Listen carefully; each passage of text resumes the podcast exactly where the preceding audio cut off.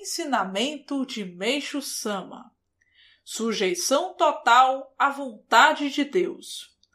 Kanagará Tamati Haemase. Através desta frase, fazemos uma oração especial em que prometemos cumprir a vontade de Deus, obedecendo-lhe as ordens. Kanagará.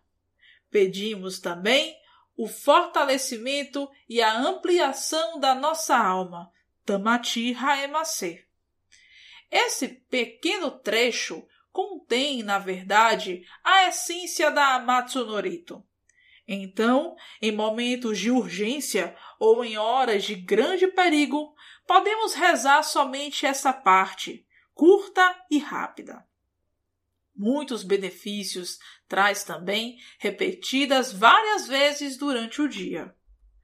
É uma maneira de estarmos pedindo que a luz de Deus nos envolva e assim a alma se amplie.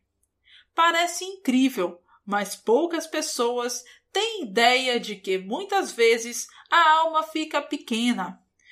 Não consegue expandir-se por estar envolta por nuvens espessas.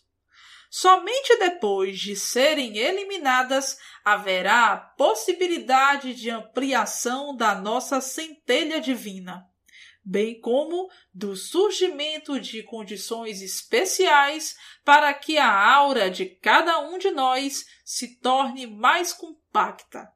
Dessa forma, fica também muito fácil vivermos de acordo com a vontade de Deus. Por Meixo Sama, extraído do livro Evangelho do Céu, volume 3.